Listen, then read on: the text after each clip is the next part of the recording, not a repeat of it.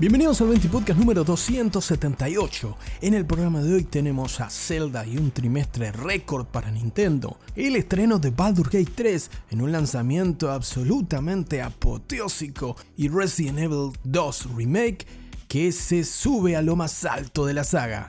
Acompáñame un ratito en tu ración diaria de noticias sobre el mundo de los videojuegos en la media justa. Esto es 20 Podcast.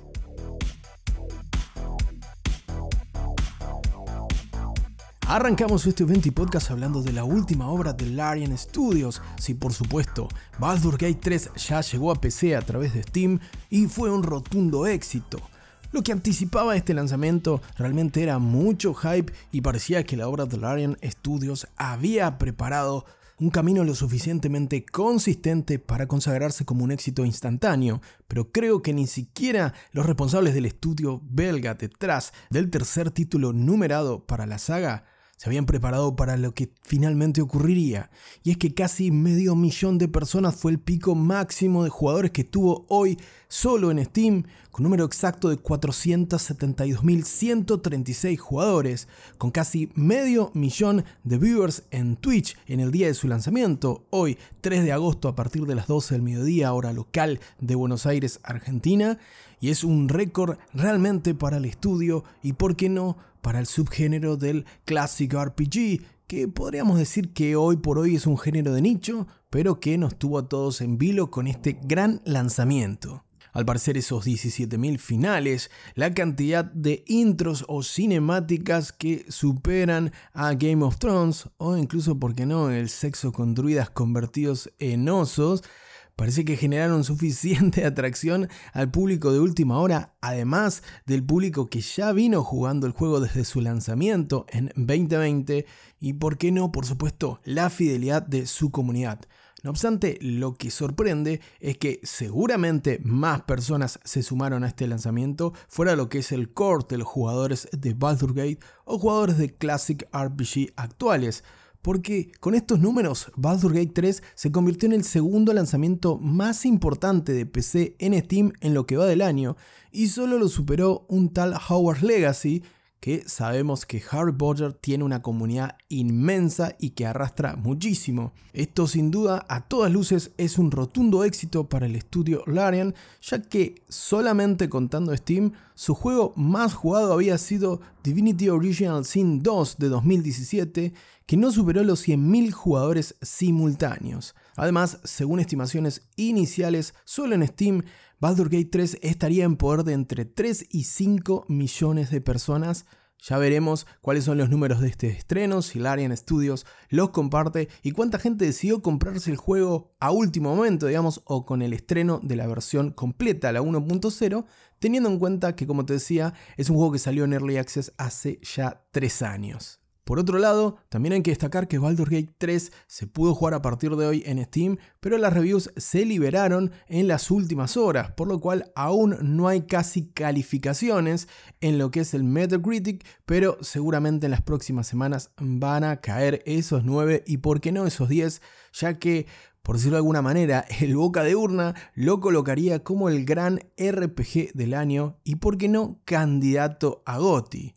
Vos del otro lado estuviste siguiendo el lanzamiento de Baldur's Gate 3, estuviste escuchando todas las noticias, imagino que sí, acá en el 20 Podcast, ¿verdad? Pero ¿crees que le alcance a Baldur's Gate 3 para competir de tú a tú con, por ejemplo, Zelda Tears of the Kingdom u otros candidatos a juego del año? Déjame tu opinión en la pregunta que te estoy dejando colgada de este episodio del Venti Podcast en Spotify o si me estás escuchando a través de Google Podcast o Apple Podcast en el perfil de Venti Podcast en Instagram que te dejo el link en este episodio.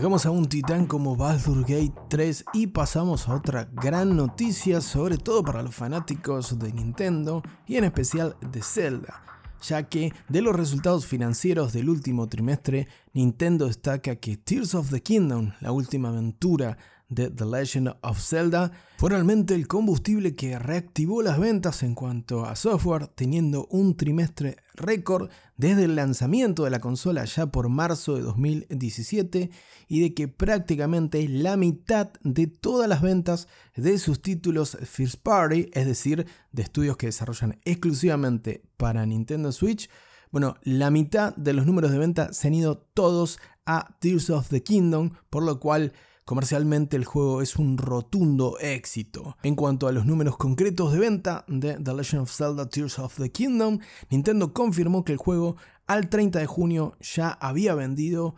18.5 millones de unidades y que Breath of the Wild, el título estrenado en 2017, lleva 30 millones de unidades vendidas. Por lo tanto, ya ha superado la mitad de las ventas de Breath of the Wild en cuestión de un par de meses, teniendo en cuenta que al anterior Zelda le llevó, como te digo, 6 años tener este número completo de ventas, por lo que la aceleración de ventas de Tears of the Kingdom es increíble y va camino a ser otro, otro hito, otro récord dentro de lo que es la saga. Esto por supuesto influyó en números en verde para lo que son las ventas de Nintendo, debido a que en la comparación interanual se evidenció un crecimiento de casi el 14% con 3.9 millones de unidades vendidas, mientras que en el apartado del software el crecimiento obviamente fue mayor de casi un 27%. Por otra parte, de este informe se desprende un apartado bastante interesante en lo que a Tears of the Kingdom refiere en sí,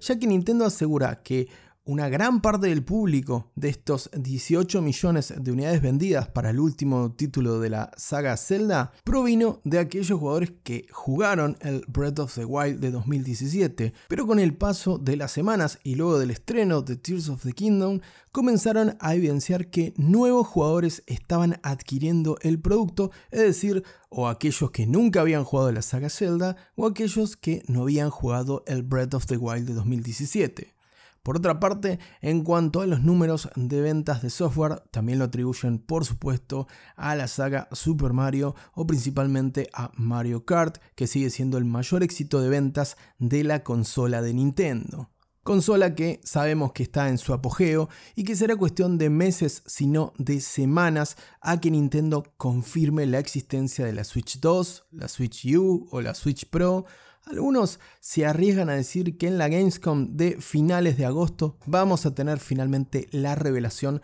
de la nueva Nintendo. Me parece un tanto apresurado y me parecería raro que sea en un evento eh, público y no en un Nintendo Direct como lo viene haciendo la empresa japonesa que se reserva mucho de sus anuncios para su propio formato. De todas maneras, y pese a estar evidentemente en la última etapa de su ciclo de vida, la Switch aún tiene mucho para dar y sobre todo con Zelda como combustible.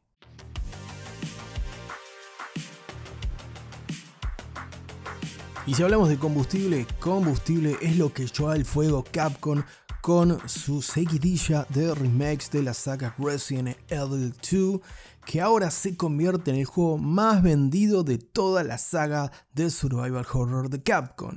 Es que hasta el último trimestre fiscal, el juego más vendido de la saga había sido Resident Evil 7, que se situaba en el top 1 con 12.4 millones de unidades vendidas. Bueno, Ahora el remake del 2 le arrebató el trono con 12.6, un poquito más de 12 millones y medio de unidades vendidas en todo el mundo, por poquito, pero se convierte en el Resident Evil más exitoso comercialmente hablando hasta la fecha y con unos números impresionantes para Capcom. Sabemos que desde aquel Monster Hunter World, podemos decirlo, que a día de hoy es el título más vendedor para la compañía japonesa con 19 millones de unidades, desde aquel momento parece que Capcom todo lo que toca lo convierte en oro, siempre y cuando no intente hacer un Resident Evil eh, multijugador, que en eso siempre le ha ido mal. Capcom deja de intentarlo, dedícate a los remakes y a lanzar nuevos capítulos de la saga y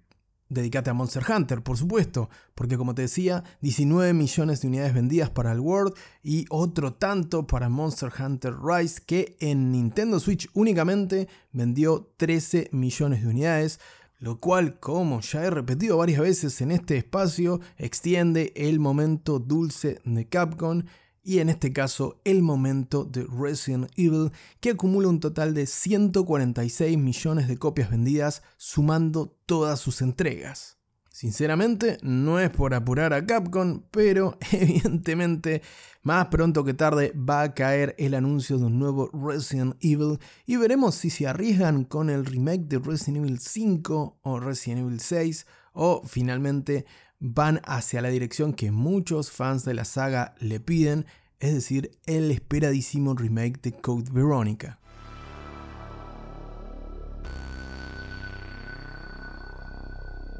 Hasta acá con un nuevo episodio del 20 Podcast. Te agradezco como siempre la compañía del otro lado. No te olvides de compartir este episodio si te gustó este contenido. Y no te olvides de dejar tu comentario y tu like en las redes sociales, en el Instagram de 20 Podcast. Te dejo el link en la descripción de este episodio. Nuevamente, gracias por tu compañía. Te mando un gran abrazo y que tengas una muy bonita tarde.